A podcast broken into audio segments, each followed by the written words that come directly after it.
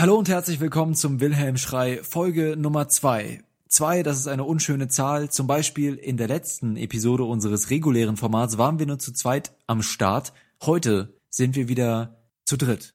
Lukas Markert von den Toten auferstanden. Herzlich willkommen zurück. Hallo, ja, danke schön. Ich bin wieder da, bin auferstanden. Am dritten Tage. Lukas Bawenschik natürlich heute auch wieder am Stissel. Hallo. Heute reden wir über ein Thema, das uns schon länger beschäftigt, das uns auch schon länger auf dem Herzen liegt. Spoiler! Spoiler. Ein wichtiges Thema. Spo Nun gut. Spoiler. Bevor ich verrate, worum es tatsächlich geht, leite ich besser über zu unserer Diskussion.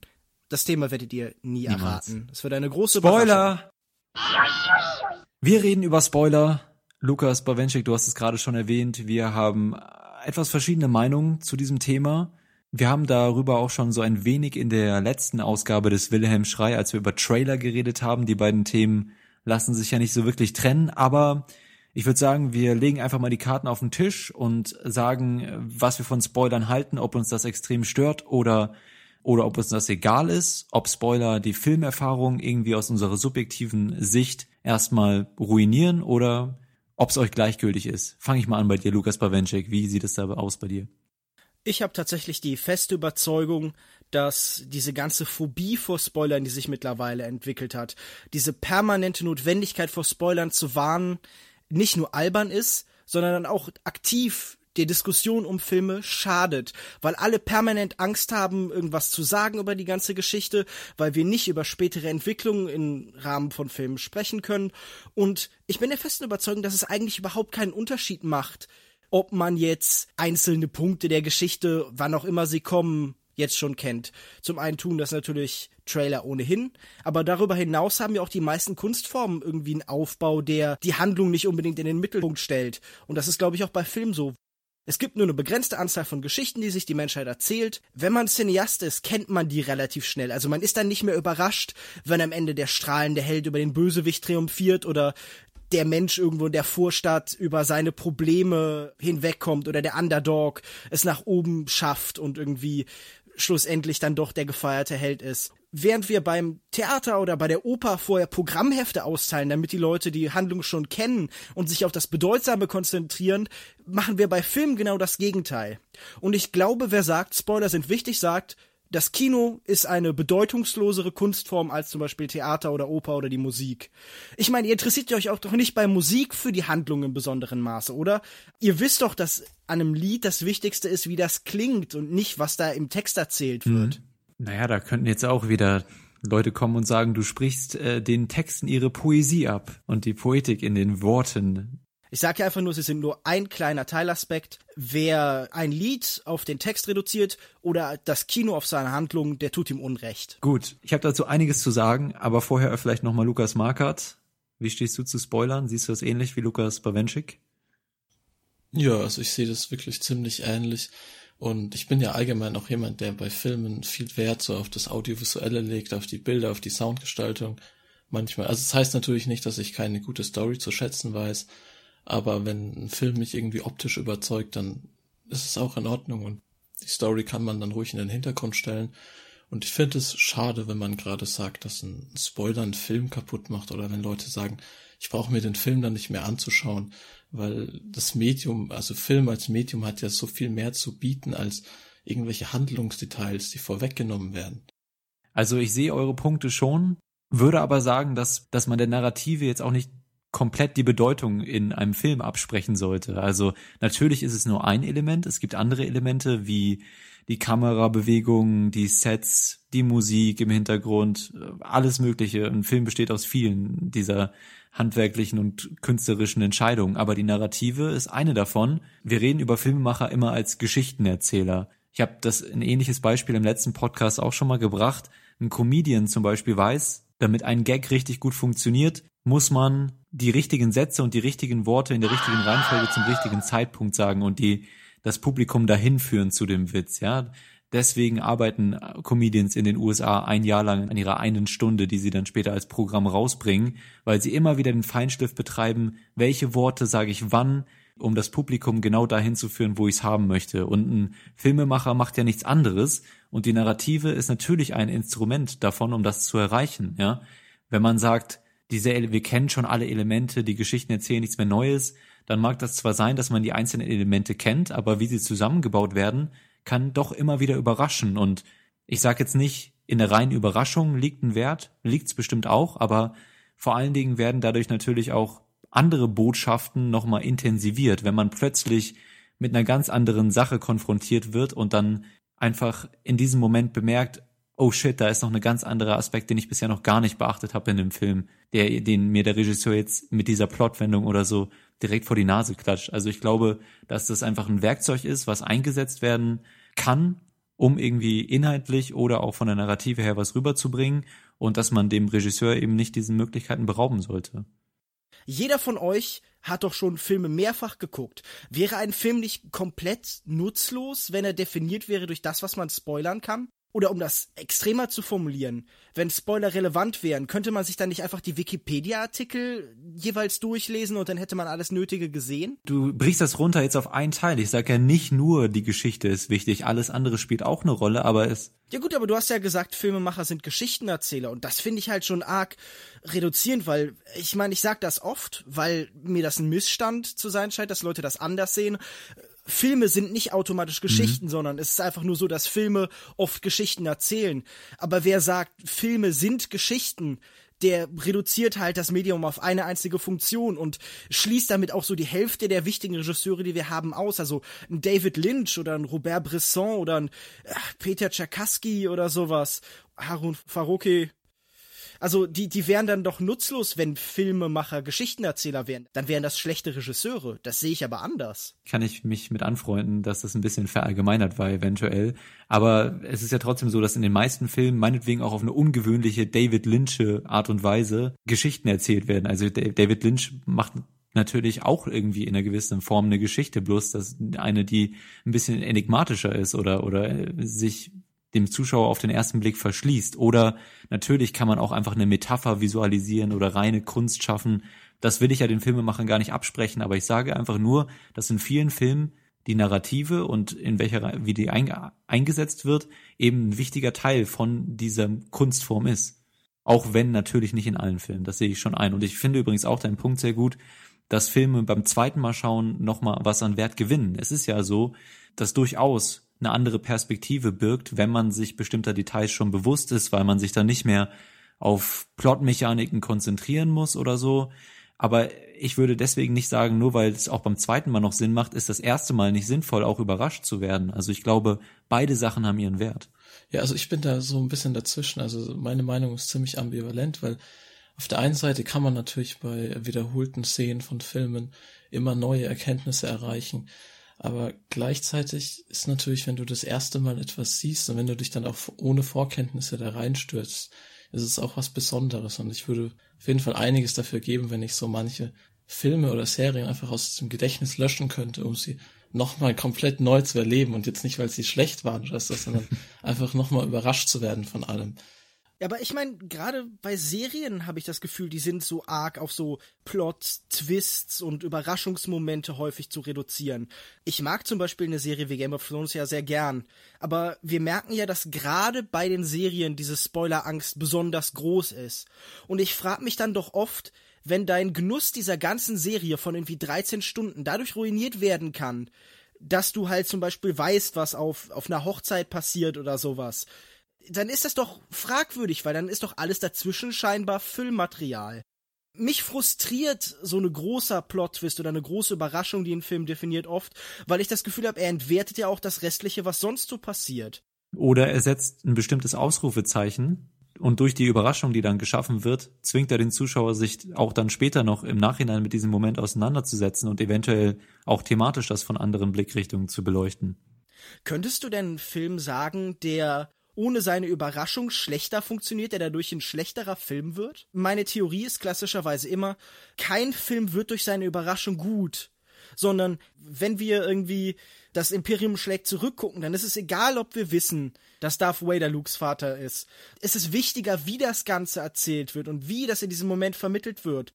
Es gibt tatsächlich sogar eine Studie der Association for Psychological Science, die mich in genau dieser Aussage unterstützt.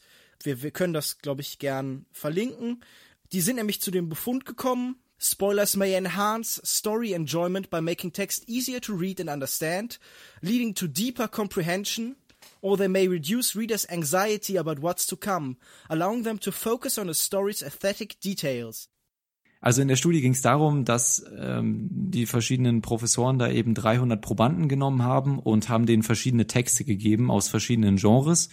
Entweder hat halt ein Proband die ganz normale Geschichte bekommen oder er hat die Geschichte bekommen, äh, die so ein bisschen modifiziert wurde. Am Anfang wurde einfach so ein Satz mit eingebaut, als wäre er Teil des Textes, der eben das Ende schon spoilert und äh, dementsprechend dem Leser bewusst macht, was am Ende der Geschichte passiert.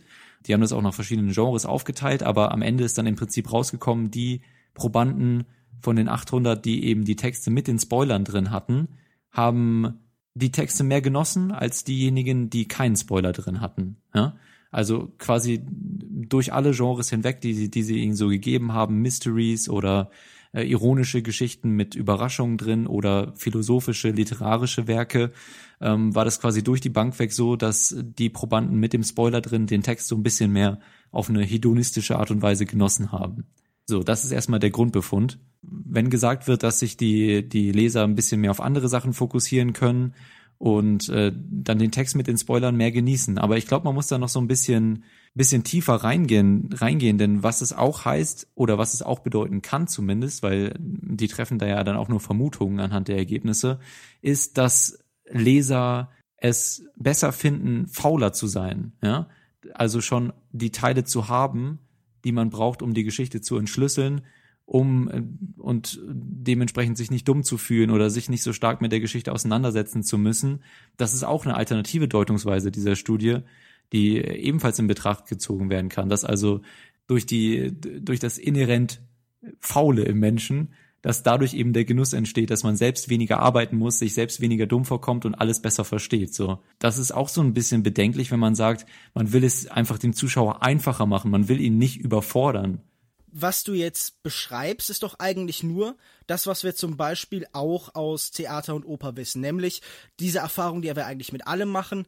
Wenn wir etwas verstehen, wenn wir uns mit etwas auskennen oder wenn wir etwas können, mhm. soweit könnte man sogar gehen, dann macht uns das Spaß. Also ich habe mehr Spaß daran, Tischtennis zu spielen, wenn ich Tischtennis spielen kann. So Sachen wie Spoiler erlauben in der Regel eine neue Form oder eine bessere Form von Auseinandersetzung mit dem, was wir sehen, weil wir uns eben nicht auf unsere eigenen Erwartungen oder auf das Folgen des Plots konzentrieren müssen.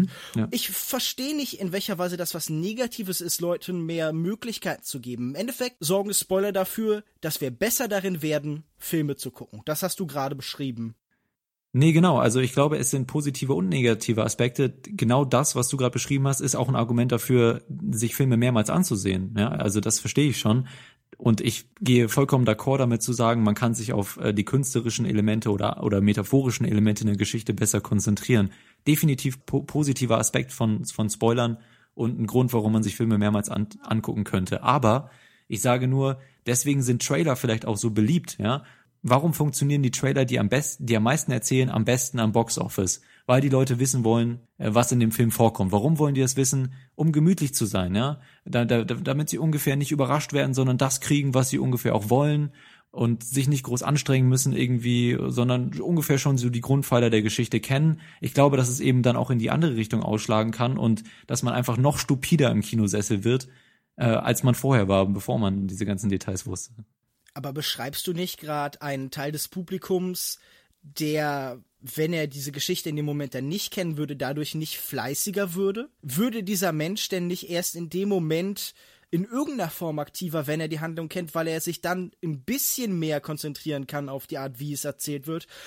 Was du, was du beschreibst, ist, wenn man nicht mit irgendeinem Bedürfnis, sich mit einem Werk auseinanderzusetzen, an, an es rangeht, dann, dann würde es uns wenig liefern. Aber das ist doch vollkommen unabhängig davon, ob jetzt der Mensch gespoilert wurde oder nicht. Ja, okay, dann sage ich es jetzt andersrum. Glaubst du, nur weil Leute gespoilert werden, setzen sie sich dann automatisch dieses Publikum, das du gerade beschreibst, mit der Form des Films auseinander? Nicht automatisch, aber vielleicht, ähm, also ich glaube, dass solche Sachen immer am ehesten unbewusste Prozesse sind. Und ich, ich glaube, auch bei mir ist das ja zum Teil ein unbewusster Prozess, wenn ich im Kino sitze.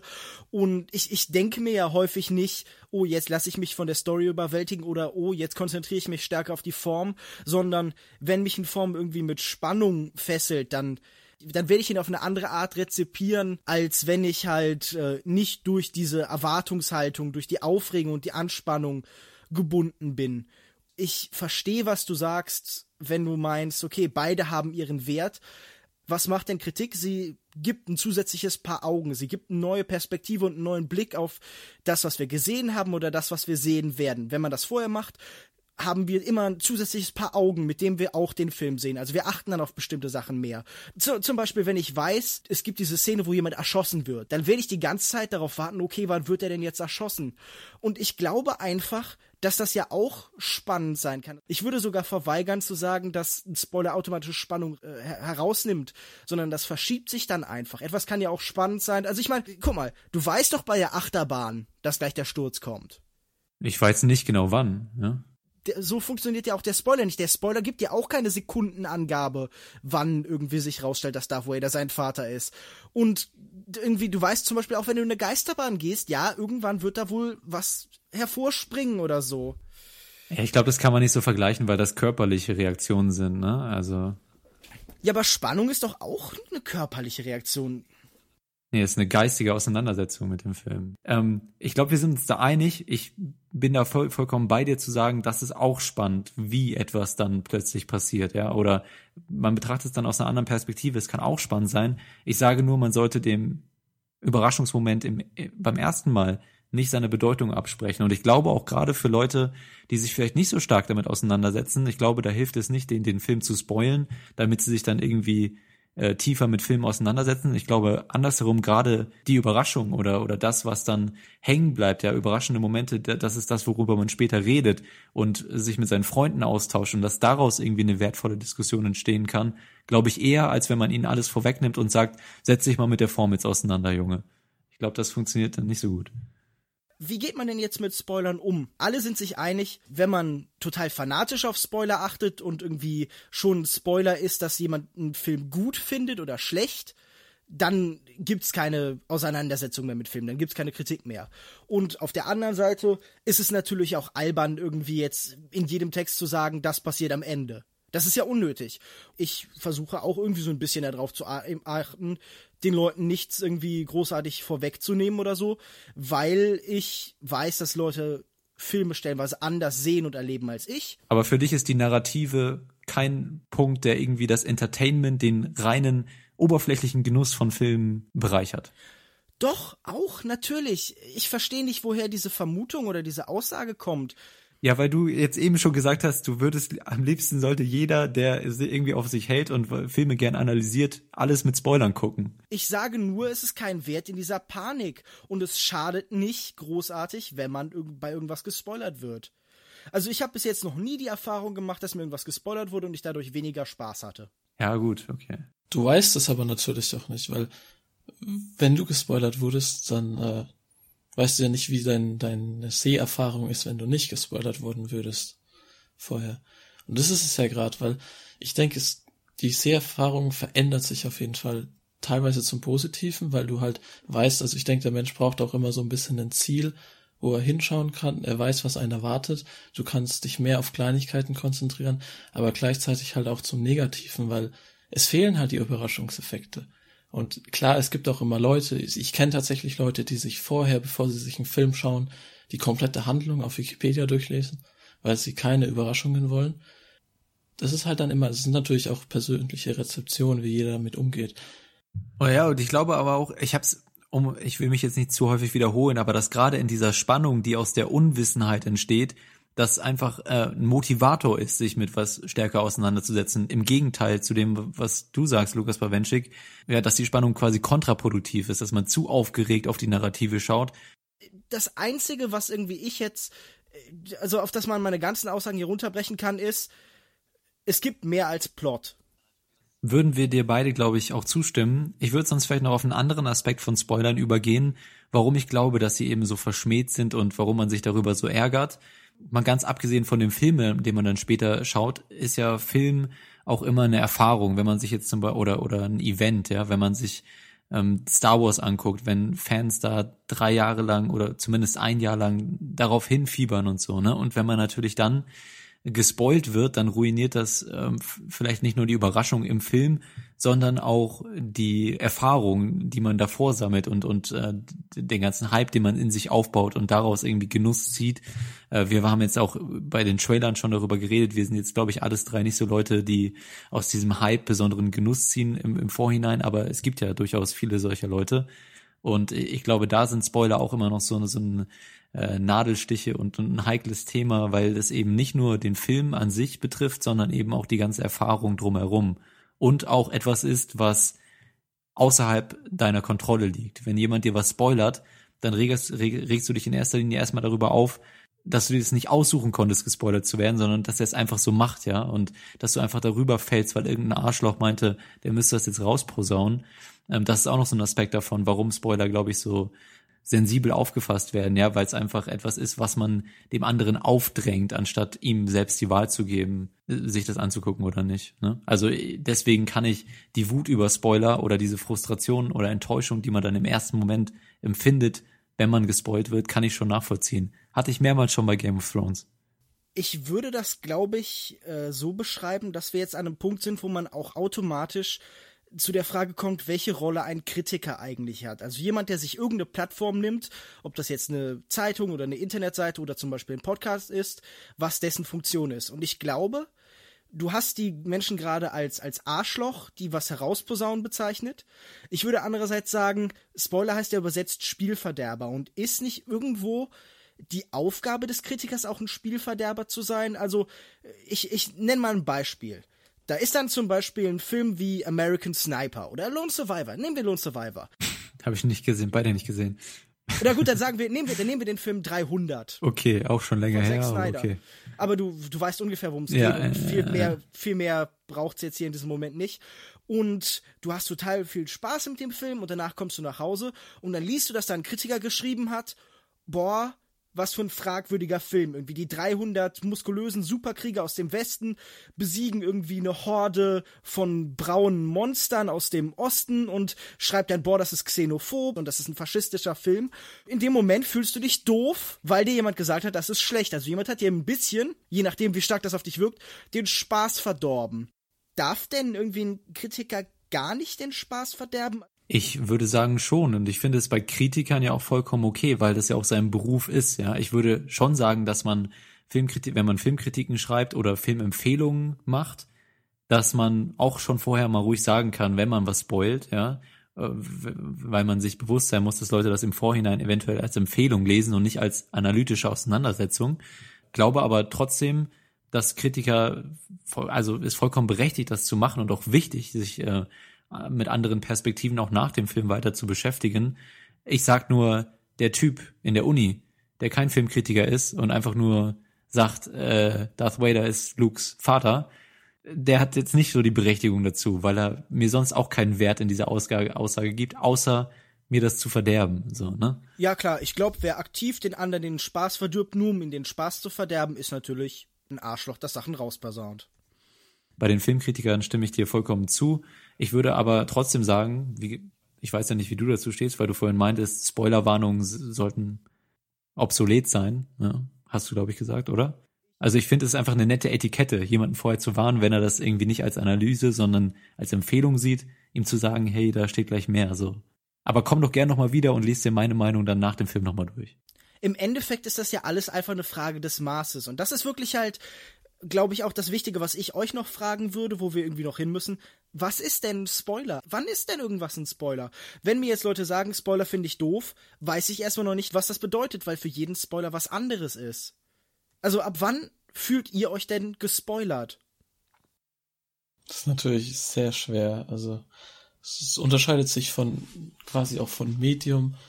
Von ist es jetzt kommt drauf an, Spoiler in einem Buch, in einem Film und dann natürlich, was wird gespoilert? Wird das Ende oder ein riesen Plot-Twist gespoilert oder eine Kleinigkeit? Ich denke, das ist, jeder definiert das für sich anders. Ich meine, es gibt ja Leute, die fahren dann schon die Geschütze auf, wenn sie irgendeine Kleinigkeit erzählt bekommen. Ich will deine Frage ganz kurz mal nach hinten schieben, denn mir ist gerade ein ganz gutes Argument äh, eingefallen gegen Spoiler. Und zwar sowas wie Son of Saul zum Beispiel. Ne? Äh, nehmen wir mal an, dass am Ende was jetzt sich, glaube ich, jeder vorstellen kann, ist kein großer Spoiler, alles gut wird bei Son of Saul, ne? Dass alle, die im KZ waren, eventuell äh, überleben, ja, und alle Nazis hängen in dem Film so. Wenn das jemand vorher weiß, dass das am Ende alles gut ausgeht, ist dann trotzdem der Film dazu in der Lage, diese bedrückende Stimmung zu schaffen, die man den Film über empfindet und einem dieses mulmige im Bauch zu geben, das ja ganz essentiell zu der Filmerfahrung dazu beiträgt, wenn man das vorher schon weiß. Ja, aber gelingt es dann teilweise nicht, sowas auszuschalten? Also wenn ich zum Beispiel einen Spoiler weiß oder so, ich konzentriere mich dann im Film auf das, was gerade läuft und hab nicht im Hinterkopf, hey, am Ende passiert das oder das. Mir ist es selbst schon so passiert, dass ich irgendeinen Film geschaut habe und dann kam ein Twist und dann ist mir eingefallen, oh, das wurde mir schon mal gespoilert. Aber während, während ich den Film schaue, dann konzentriere ich mich auf das, was im Moment passiert Stimme ich zu. Aber trotzdem, gerade bei, bei solchen Filmen, die so extrem atmosphärisch dicht sind, glaube ich, dass das kontraproduktiv funktioniert. Das habe ich vorhin schon gesagt. Der Mensch wird entlassen aus dieser Spannung, weil er sich äh, im Hinterkopf daran klammern kann, oh, am Ende wird alles gut, am Ende wird alles gut. Ich muss keine Angst haben, ich muss mich jetzt nicht schlecht fühlen. Das will der Mensch nicht. Er will sich nicht automatisch schlecht fühlen, so. Und deswegen glaube ich, dass das eben auch für kunstvollere Filme kontraproduktiv sein kann, jemanden dann eventuell später eine Plotdetail äh, bei, äh, zu verraten, weil eben die Stimmung darunter leidet. Das kann ich jetzt gerade so noch nicht sagen, weil ich den Film noch nicht gesehen habe mit der Erwartungshaltung zum Beispiel, am Ende ist alles Friede, Freude, Eierkuchen und äh, es geht alles gut aus. Aber ich denke, ja, weil doch wichtig ist, wie das Ganze erzählt wird. Und Stimmung kann man auch eine bedrückende schaffen, wenn man nicht weiß, wie es ausgeht. Also ich meine, ganz konkret, du weißt doch, dass James Bond am Ende gewinnen wird. Trotzdem kannst du mit James Bond mitfiebern dadurch, wie halt diese Szenen inszeniert sind. Auf deine Frage nochmal zurückzukommen, ab wann ist etwas Spoiler? Ich habe ja auch in der letzten Folge erzählt, dass ich persönlich, wenn ich wenn ich selbst entscheiden könnte, eigentlich gar nichts über den Film wissen will und selbst dann bei den Trailern irgendwie nur die ersten 30 Sekunden gucke oder dann die Augen zumache. Also wenn es nach mir geht, ähm, würde ich mir gar nichts vorher angucken. Und wenn ich mich tiefer mit dem Film nochmal auseinandersetzen möchte, würde ich mir später ein bisschen was durchlesen dazu, mir selber weiter Gedanken machen über das, was ich gesehen habe und eventuell den Film noch ein zweites Mal gucken. Aber ähm, ich würde jetzt nicht sagen, nur weil jemand mir irgendwas aus dem ersten Akt verrät, ist das automatisch ein Spoiler. Für mich sind Spoiler wirklich diese Dinge, die eine essentielle, essentielle Plotwendung gegen Ende verraten. Das finde ich nämlich an dieser Diskussion so schwierig, dass wir nicht wirklich wissen, was gemeint ist mit ich möchte keinen Spoiler in der Kritik lesen. Also ist eine Handlungsangabe, was in diesem Film ungefähr passiert, also irgendwie so dieser kurze Beschreibungstext, der dann zum Beispiel bei der IMDb oder in der Pressemitteilung des Films steht, schon ist das schon ein Spoiler? Ist es ein Spoiler, wenn ich weiß, dass bestimmte Charaktere mitspielen? Also ich nehme mal ein Beispiel. Ich weiß doch, was für Themen angesprochen werden, wenn ich zum Beispiel einen Film von Terence Malick ansehe oder von Quentin Tarantino, da weiß ich, dass bestimmte Ideen vorkommen werden. Bei Quentin Tarantino weiß ich sogar ganz konkrete Sachen. Ich weiß, dass es irgendwann eine Kameraeinstellung geben wird, so von diagonal oben auf Menschen, die so was Kofferraummäßiges hat. Mhm. Oder ich weiß, dass wahrscheinlich irgendwann vielleicht ein Fuß im Bild eine besondere Bedeutung hat. Genau wie ich bei Hitchcock zum Beispiel weiß, dass irgendwann Hitchcock im Bild sein wird. Und zwar so weit, dass Hitchcock dann nachher gesagt hat, okay, ich mache das jetzt immer am Anfang des Films, weil die Leute so sehr darauf achten. Allein die Identität von einem Regisseur Regisseur, allein irgendwie das Szenario und so weiter, ist doch häufig schon irgendwie ein Spoiler. Und für mich ist einfach die, die Hauptfrage dieser Diskussion, was heißt denn, wir sollen auf Spoiler achten konkret? Was, über was darf man denn reden und über was nicht? Also wenn man jetzt irgendwie einen Katalog aufmachen würde, wenn mir jetzt jemand erklären sollte, Lukas, das darfst du das nicht, das würde mich einfach freuen, aber so äh, vermutet man doch immer sehr stark und da gibt es dann Millionen verschiedene Meinungen Irgendwer wird immer frustriert sein, dass er jetzt gerade gespoilert ist. Wo hört man dann da auf? Wo fängt man da an? Ja, ist definitiv eine, eine, eine heikle Frage, weil so viele eben sehr sensibel darauf reagieren, auch schon auf, auch auf Sachen, die äh, eventuell auch äh, gar nicht so wirklich, also wenn, wenn ich mich zum Beispiel dran erinnere, wenn mir jemand sagt, äh, sagt mir nicht, dass er nicht stirbt, weil ich dann weiß, dass er nicht stirbt, sondern jemand anders oder irgendwie solche Sachen bei Game of Thrones oder so. Das äh, gerät dann schon so leicht ins Absurde, aber ich weiß nicht, ich denke, dass sich da im Endeffekt schon ähm, die Leute darüber einig sind, dass wenn man eine Filmkritik liest, dass man da die ersten zwei Akte oder so schon so einigermaßen angerissen bekommt. Und ich glaube, ähm, da wird sich keiner großartig darüber aufregen. Generell ist, glaube ich, eine ganz gute äh, Faustregel, einfach die Finger vom dritten Akt zu lassen. Wenn du jetzt äh, meine Einschätzung äh, hören willst, wie du im Internet nicht auf die Fresse bekommst wegen Spoilern. Also bis jetzt habe ich noch nie auf die Fresse bekommen, deshalb scheine ich bis jetzt alles richtig gemacht zu haben. Ich bin einfach fest überzeugt, dass man über alles theoretisch reden kann. Es kommt nur darauf an, wie man darüber redet. Natürlich ist es blöd zu sagen, im letzten Akt wirft Peter Paul von der Klippe. Was? Wenn man jetzt aber das so formuliert, Fuck. irgendwie, dass halt am Ende sich etwas besonders gravierendes oder tragisches ereignet und sagt, okay, das alles in einem neuen Licht erscheinen lässt oder so, dann finde ich das noch keinen Spoiler, weil das ist dann hinter so einer Fassade hm. von Wahrheit ja, von, hm. von, von Möglichkeit formuliert, weil jeder weiß, dass am Ende wahrscheinlich etwas äh, in irgendeiner Form Dramatisches passieren wird. Wir, wir ja. wissen ungefähr, wie Handlungen erzählt werden, wie Drehbücher aufgebaut sind. Und da ist nun mal am Ende halt, oder in der Mitte zum Beispiel ein Klimax und am Ende halt irgendwie eine Peripetie und, und sowas halt. Na, na, na, aber nicht bei allen Filmen. Es gibt auch Filme, die komplett ohne Narrative auskommen. Ja, klar, aber bei denen ist es dann doch sowieso egal. Ja, stimmt. Ich meine, du wirst mir jetzt irgendwie Cray Master 1 oder so nicht spoilern können. Die meisten Videoinstallationen wirst du mir auch nicht spoilern können. Also, die funktionieren halt auch so. Wobei, vielleicht ähm, ist es nicht auch ein Wert darin, einfach meinetwegen Gemälde zum ersten Mal zu betrachten, ohne je vorher davon gehört oder das gesehen zu haben oder Interpretationen darüber gelesen zu haben und das selbst erstmal zu spüren auf eine gewisse Art und Weise? Natürlich, absolut. Und nochmal wiederholen möchte ich, dass das auch was ist, das ich wertschätzen kann. Also ich gehe natürlich auch oft in Filme rein, ohne viel über die zu wissen. Und ich suche auch häufig jetzt nicht irgendwie aktiv die Information, was da passiert. Ich lese mir jetzt auch keine irgendwie Handlungszusammenfassung auf Wikipedia durch, bevor ich in den Film gehe.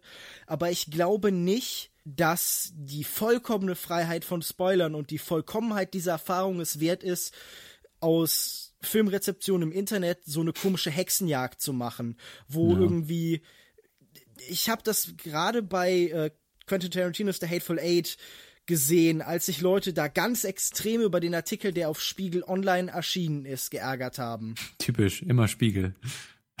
Die spoilen immer. Jungs, geht einfach nicht dahin, wenn ihr keinen Spoiler wollt ich, ich möchte einfach nicht ein Szenario haben, wo dann die Kommentare Leute halb lünchen wollen, nur weil jemand erwähnt hat, so, ja, in einem Quentin Tarantino-Film wird jemand erschossen zum Beispiel. Hm. Also ich meine, das ist doch noch kein Spoiler, das sagt nichts aus. Das ist, als würde ich sagen, keine Ahnung, in einem Fußballspiel fällt ein Tor. Das ist doch kein Spoiler. Das stimmt wohl. Ja, ich, also. Also, ich muss sagen, ich war bei Spielen des ersten FC Kölns, wo die Wahrscheinlichkeit, dass ein Tor fällt, sehr gering war und das wäre eine große Überraschung gewesen. Aber ähm, Trotzdem, trotzdem hätte ich das nicht als Spoiler verstanden. Äh, ja gut, also ich ähm, bin da auch mit meinem Unverständnis bei dir, dass ich dieses ganze Gehate im Internet auch nicht so wirklich. Also ich kann's, nee, ich kann's nicht nachvollziehen. Ja. Ich glaube, es gibt überhaupt keinen Grund, Leuten aktiv irgendwie den Spaß mit irgendwas okay. zu verderben automatisch, man muss es nicht drauf anlegen, aber es muss einfach Rahmen geben, um sinnvoll Kritik zu machen. Und die darf eben nicht nur eine Inhaltsangabe sein, sondern die muss darüber hinaus geben. Und dafür muss man sich oft auf Sachen, die auch in dieser Geschichte oder innerhalb im Laufe dieses Films, äh, die Sachen, die passieren, muss man sich darauf beziehen können. Und ich finde, in dem Moment, in dem man das in einem ausreichend nicht detaillierten Ton macht, dann ist mhm. das absolut legitim. Und wenn Film eine Kunstform sein muss, dann muss es auch eine Möglichkeit geben, darüber zu reden, denn erst in der Rezeption wird etwas zu Kunst. Deshalb ist die Art, wie wir sowas erfahren und darüber denken, genauso wichtig, wie das passiert. Wenn das eine oder das andere komplett kastriert und beschnitten wird, dann verliert es den Wert. Weißt du, was glaube ich ganz ironisch ist, dass in den meisten Filmkritiken die ganzen Spoiler drinstehen, gar nicht um den Film inhaltlich zu diskutieren, sondern um eben die Zuschauer zu informieren, worum es da geht. Ja? Also gar nicht irgendwie auf einer analytischen Art und Weise ist, warum der, der meistens der zweite oder dritte Absatz dann mal anreißt, äh, was die Prämisse ist und wo das dann auf der Mitte des Films ungefähr hinführt. Äh, meistens ist da überhaupt gar kein, also oder manchmal schon, aber selten ist da eine bestimmte tiefergehende Analyse hinter, sondern es ist einfach ähm, so, so eine Form von einer Filmkritik, gerade bei seriöseren Filmkritiken im Internet oder in Zeitungen, die dafür da ist, den Film vorzustellen und, ähm, und ungefähr zu sagen, worum es geht, ja. Also das ist die Ironie dabei, dass häufig diese ganzen Spoiler eigentlich gar nicht für Analysen benutzt werden, sondern einfach um dem Zuschauer oder dem Leser was Gutes zu tun und dem auf einer ganz oberflächlichen Art und Weise was zu empfehlen und darüber wird dann geschimpft. ist irgendwie ganz lustig. Wobei natürlich auch, es gibt auch andere Beispiele, wo dann eben spezifisch auch über einzelne Szenen diskutiert wird und was die bedeuten, ganz klar. Okay, Lukas Markert, willst du auch noch ein abschließendes Fazit zu Spoilern treffen?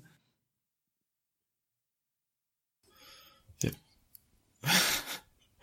nee, also für mich ist wirklich, ich finde Spoiler werden viel zu sensibel betrachtet, ihnen wird viel zu viel Aufmerksamkeit geschenkt und es ist alles, ja, Spoiler, ach, im Endeffekt kann man Spoiler komplett vergessen. Ich finde, man sollte in Kritiken einfach alles schreiben dürfen. Man sollte sich nicht einschränken dadurch. Wenn ein Film wirklich nur durch sein zentrales Handlungselement funktioniert, was dann gespoilert wird, dann ist der Film im Endeffekt nicht der Rede wert. Ein Film hat immer noch viel mehr zu bieten, sei es die Bilder, was anderes und natürlich die Handlung, aber was ist denn da mit, Filmen, die ihre Narrative wirklich mit Absicht in den Hintergrund stellen?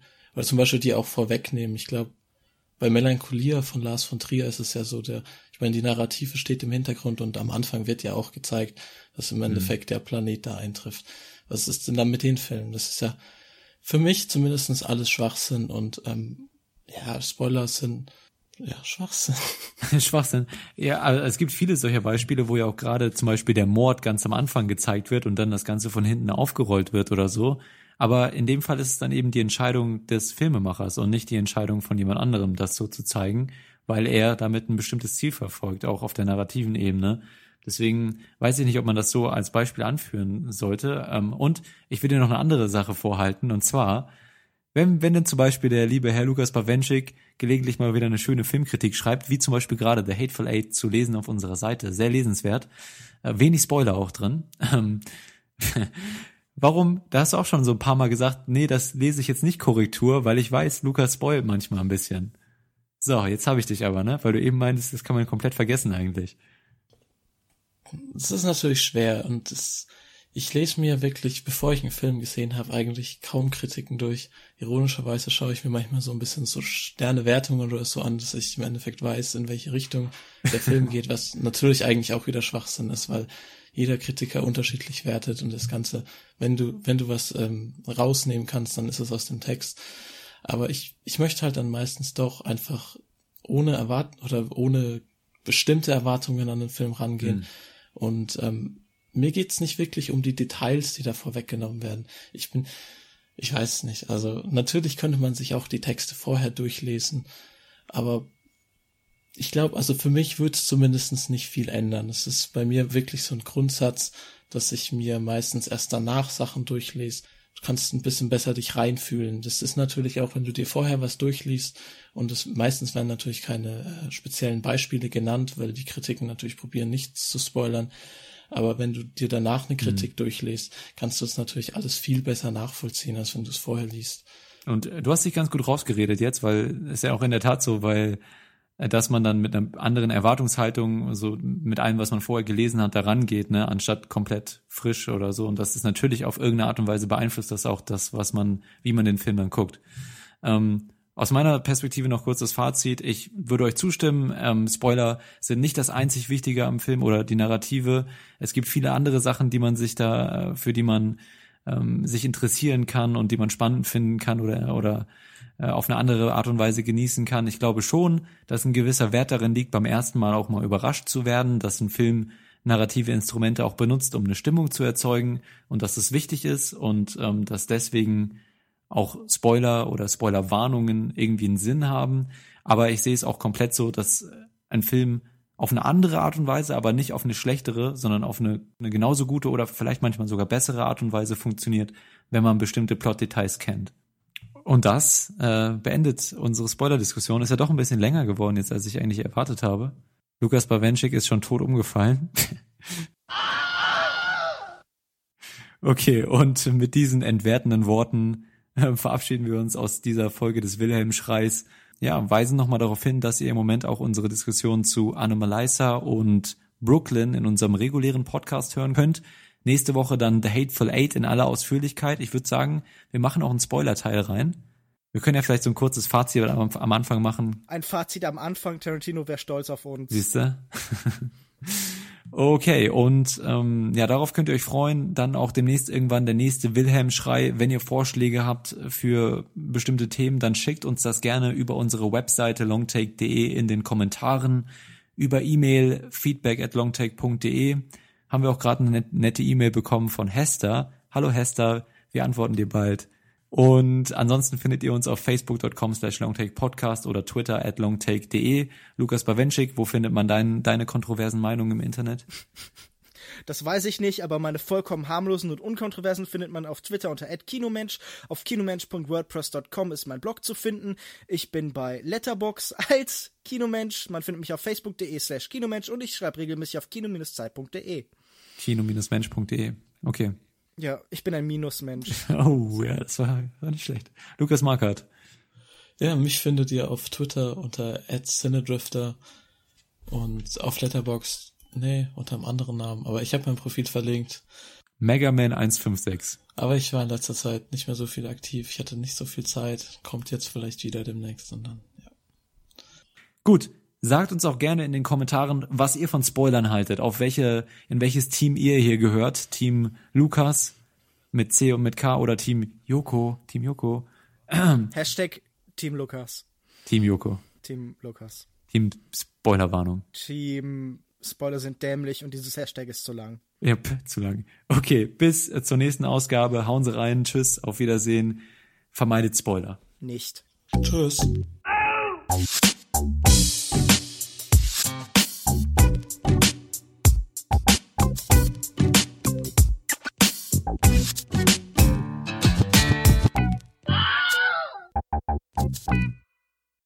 Ja, ich weiß, ich weiß, aber oh, es wird so schön, das zu schneiden. Zum Glück muss ich das nicht schneiden. Ah.